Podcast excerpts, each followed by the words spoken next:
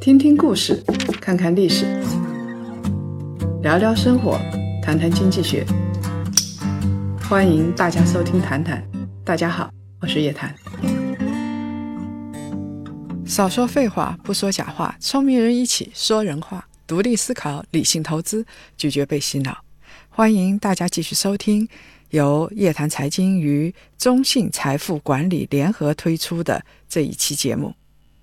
现代家庭当一个完美的女主人，其实不是一件轻松的事情。大家都觉得打扮的美美的，讨好男人就够了，哪有那么轻松的事情？你要下得了厨房，烧得了饭，管得了账，看得住孩子，训得了下属。事业家庭两不误，这真是世界上最艰难的事情。而且，不管你们家有多少钱，生活的烦恼总是相似的。托尔斯泰说过：“不幸的家庭各有各的不幸，每个家庭各有各的烦恼事情。老人生病住院，孩子上幼儿园，还上了个三元社，家里请保姆，到处都有隐患。没钱肯定是办不成事。”但是你账户上有钱，钱再多，一旦发生一个金融风暴，你家里有房，房再多，一旦房地产崩溃，你拼命赚来的钱说没就没。所以有钱人真的不一定很开心，手上的东西越多，你越害怕失去，越不能放下。《红楼梦》里贾府那么大的人家，当家人是王熙凤，她平时的烦心事儿。真是特别特别的多，和今天四口五口之家的女主人没有什么区别。老公贾琏呢，沾花惹草，女儿老是生病，老太太年纪大了得哄着，家下人个个都抱怨刻薄，她也得想着怎么给自己留后路。王熙凤真的是脂粉堆里的英雄，这个女人很了不起，但是。她在道德上没什么底线，她算是生不逢时。她没有活在贾府最鼎盛的时候，所以每天最发愁的事情就是家里出的多，进的少，钱不够用。在《红楼梦》里有一段，就是贾府里头贾珍那一家宁国府，别人来给他们送年历的时候，送了几百头猪啊、牛啊、羊啊那些东西，那贾珍就说越来越少。真真的叫别过日子了。当时那个庄头乌敬孝就说了：“荣国府那情况更差，根本就过不下去了。”所以王熙凤天天盘算的事情就是怎么让家里的财富增值。面对同样的情况，后来王熙凤生病了，他们家的三小姐探春走的是节流的路子，她把大观园承包给家里的婆子们。收入多了，成本低了，而王熙凤呢，走的是开源的路子。她把每个月发给下人的钱攒起来，暂时不发，然后去放高利贷。但是他放了高利贷，那个利钱可是归自己的。用今天的话来说，这个王熙凤啊，是一个风险偏好者，喜欢高风险高收益。除了放高利贷，王熙凤还做了一件风险更加高的事情。就是弄权铁槛寺这件事情，也典型的反映了他没有底线。就是两家儿女亲家，女方那家呢想要攀高枝儿，想悔婚，男方不许。结果王熙凤动用了权力，真的把他们给判离了，判散了。两个孩子都是有情有义的，然后全都自杀了。这里王熙凤就风平浪静的拿到了三千两白花花的银子。这种银子是沾血的。后来王熙凤下场跟这种事情都是有关系的。王熙凤虽然得到了这些白花花的银子，有高利贷的银子，有权钱交易的银子，但是这种财富决策真的是很糟糕。他首先就不合法，所以一旦查起来，王熙凤根本就逃不掉，一输到底，从此翻不了身。像红顶商人胡雪岩，他那么庞大的家业，被李鸿章抓住了一个把柄，从此就翻不了身。另外一个，他很不道德，他说晚上是不做噩梦，这样的事情做多了，晚上总归是会做噩梦的。如果你的财富、你的家族产业想要代代相传，这样的家族文化、这样的企业文化肯定是会倒台的。从理财规划的角度来看，王熙凤，她的财富管理做的可真是不怎么样。她虽然有资产增值的意识，但是她防范风险的能力特别差，投资太激进，没有对冲风险的手段，没有给自己准备好后路，也没有为自己女儿将来做好打算。贾母一死，靠山一倒，老公说不要她就不要她，她最后应该是被休的。所以遇到了外部风险，她自己首先就趴下了，整个家族树倒猢狲散。王熙凤的闺蜜秦可卿过世的时候，曾经托梦给王熙凤，他是这么说的：“木金主营虽四时祭祀，只是无一定的钱粮；家属虽立，无一定的供给。依我想来，如今盛时，故不缺祭祀供给。”但将来败落之时，这二项有何出处？莫若依我定见，趁今日富贵，将主营附近多置田庄、房舍、地亩，以备祭祀供给之费，皆出自此处。将家属已设于此，合同族中长幼，大家定了则例，日后暗房掌管这一年的地亩钱粮、祭祀供给之事。如此周流又无增进，已不有点卖珠币，便是有了罪，凡物可入关，这祭祀产业连关也不入的，便败落下来。子孙回家读书务农，也有个退步。祭祀又可永继。若木金以为繁华不绝，不思后日，终非长策。其实秦可卿啊，说的是。很有道理的，他比贾家的那些大老爷们想的可深远多了，因为他祖坟附近的田地啊，当时是属于祭祀的产业，祭祀的产业即使是被抄家败落了，他是不抄没入关的，抄家也能保留，这就相当于给后世买了一份保险，也就是做了一份信托呀。这个就是对冲风险的最好的手段。有了私塾，家里的孩子都能够上学。败落之后，说不定这些家族里边的孩子就有几个考中进士的，那家族又能够咸鱼翻身了。这么好的主意，很可惜啊，王熙凤并没有采纳。也有可能那个家族太大了，她想采纳也采纳不了。所以呢，被抄家之后，这个家族啊。基本上就完蛋了。今天的四口之家，他要管理的财富啊，要管理的家务啊，没有王熙凤那么复杂，但是道理是一样的，就是理财规划嘛，不是你光想着怎么样让账面上的钱更多，而是要针对自己担心的问题，选择合适的工具，既要增值，也要对冲风险。像王熙凤这样一味激进，到头来终究还是一场空。今天呢，碰到一个人告诉你这个产品收益百分之十五，明天碰到一个人告诉你这个产品收益百分之二十，你都想投，你盯着是别人的高利息呀，别人可是盯着你的本金。这样的事情这两年可是太多了。我们假设一下，你是王熙凤这样的人，一家人吃饭的人多，收入的人少，到处都是花钱的地方。那你该怎么办呢 got a heart that beats too fast. You get excited and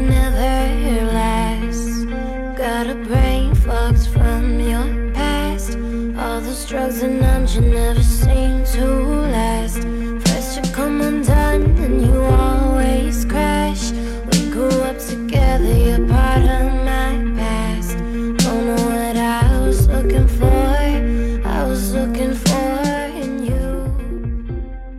如果这时候你还年轻，事业处于成长期，比如说二十多岁、三十出头，这时候收入不是很高，有的人是月光族，这个时候就要提醒自己，千万要克制，没有不必要的消费，一定不要花这个钱。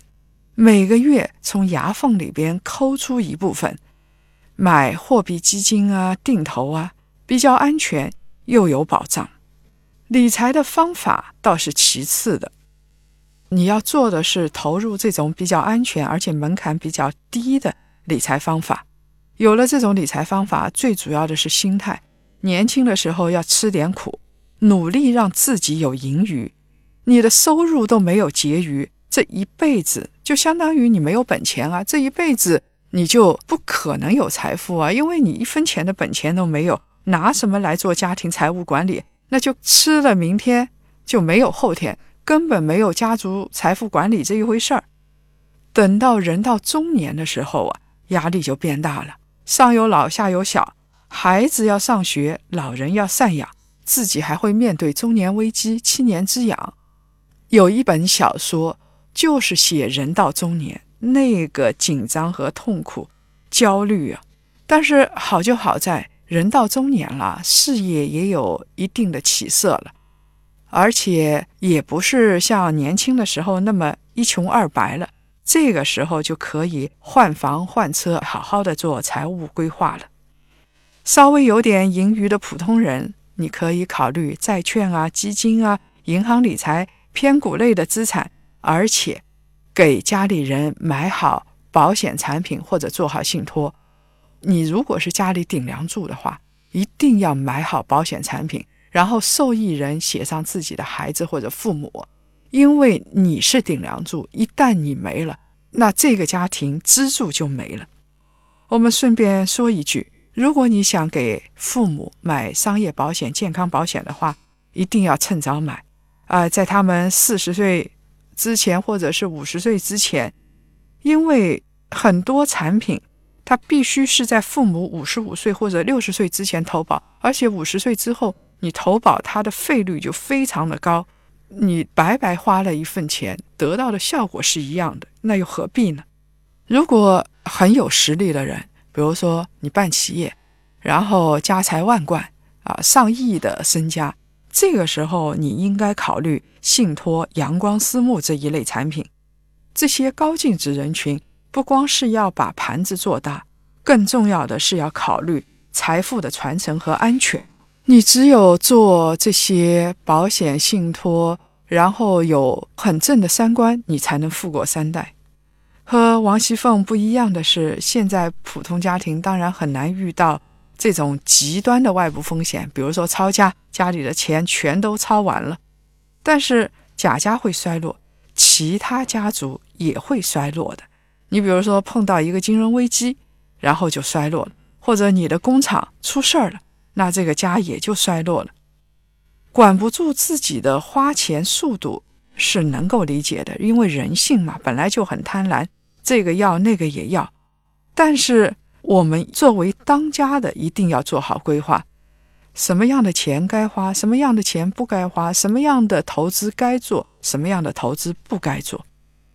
平心而论啊。王熙凤做的算是不错的，我一直觉得王熙凤确实是脂粉堆里的英雄。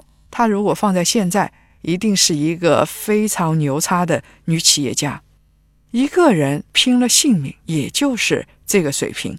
他的事情实在太多了，精力顾不上。而且除了贾母喜欢他，其他的人，不管是她丈夫还是她的叔伯兄弟，都对她马马虎虎，四面树敌。而且宝玉跟宝钗一结婚，他手上的财政大权就没了，所以对于王熙凤来说，也是一个朝不保夕的状态。这个时候，王熙凤恐怕是心里是非常焦虑的，她才会生病啊。而且跟薛宝钗不一样，王熙凤是不太识字的，也就是说。他没有办法对未来做一个长远的规划。多数乡镇企业家白手起家，自己初中毕业，但是他做大了之后啊，一定要找一个非常棒的专业团队来给他做智囊。中国现在很多家庭要理财，很多企业要理财，你一定要找到这样的智囊，才能做得长远，才能安全。通常有钱的人，他的金融专业知识跟不上，尤其是做实体出身的人啊炒卖土地的人，他没什么专业知识啊，就是有一把钱啊。那这个时候你就需要专业规划师和私人银行。你可以不懂，但是他们必须要懂。你必须要找到这样的人来替你理财。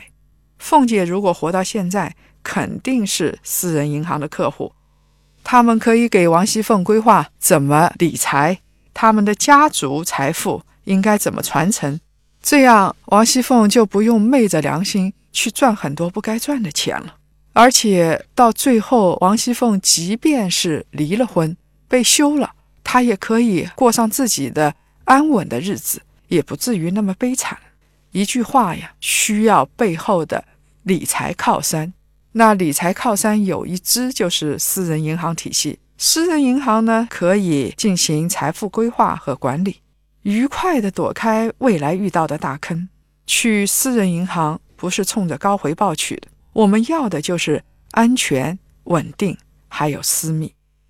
私人银行在国外历史就很悠久了，中世纪就有了。当时犹太人或者是那些贵族找私人银行帮他们理财。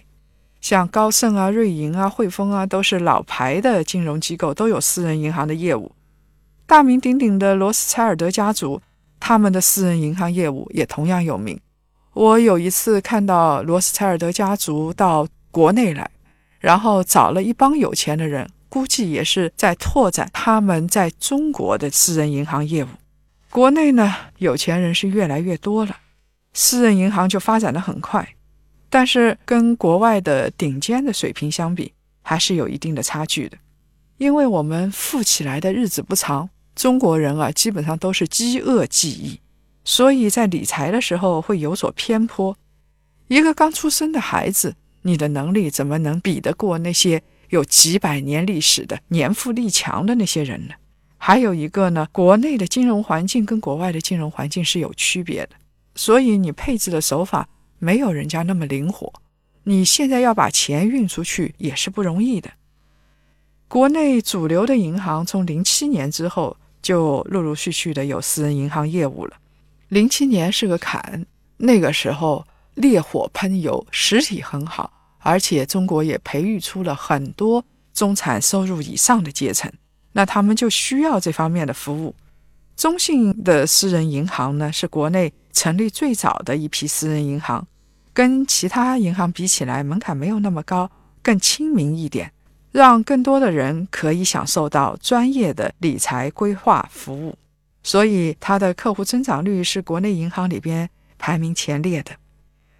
除了提供资产配置建议的财富管理服务，中信呢还有一批专业的财富指数。哎，这个指数是非常有用的，它就像温度计一样。通过这些指数，我们可以知道现在的市场是好还是不好，我们应该怎么调整，应该投这个呢，还是投那个？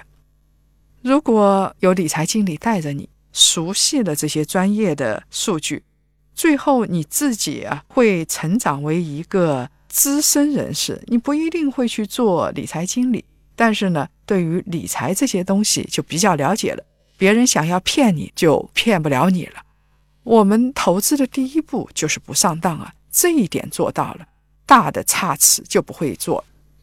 查理芒格是巴菲特的搭档啊，两个人相差七岁。查理芒格九十多岁，他一辈子啊写了一本书叫《穷查理宝典》，这本书里边啊都是干货。你看了这本书，起码不会上当。那我们在谈书里边也会解读这本书。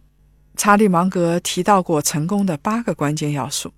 你怎么样成为一个成功人士？最重要的一点不是努力积累财富，而是避免一些不幸。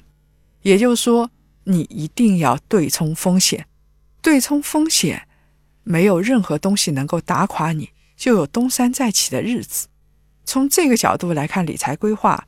理财最重要的目的之一，不是让你赚泼天的财富，这个复利每年回报百分之二十，那你比巴菲特还牛。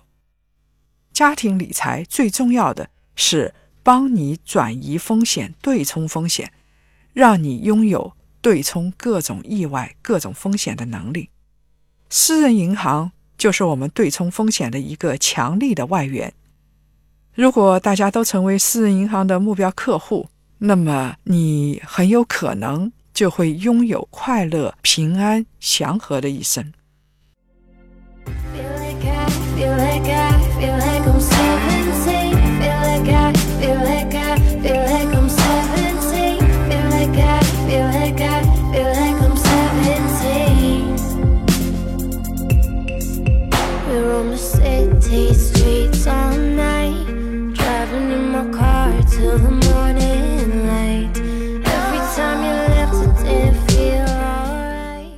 最后来分享两位听众朋友的留言，一个叫做云彩的朋友说：“其实生活中许多人自己能力有限，还非要去跟别人攀比，赚很少的钱还要去赌博，这样的人就是作死啊！”我非常同意这样的观点。有多少能力干多大的事？另外一个名叫霍俊的朋友说：“年轻时没有做好财务保障规划。”自己挖的坑，自己含着眼泪也要跳下去。所以，我们从现在开始做财富规划，从今天开始做财富规划，那还不晚。如果各位想了解更多财经经济类资讯，请搜索拼音谈财经，或者呢关注微信公众号夜谈财经。下周五下午五点，老时间，老地方，我们不见不散。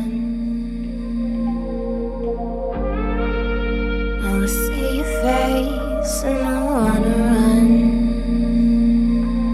I can't be 17 forever.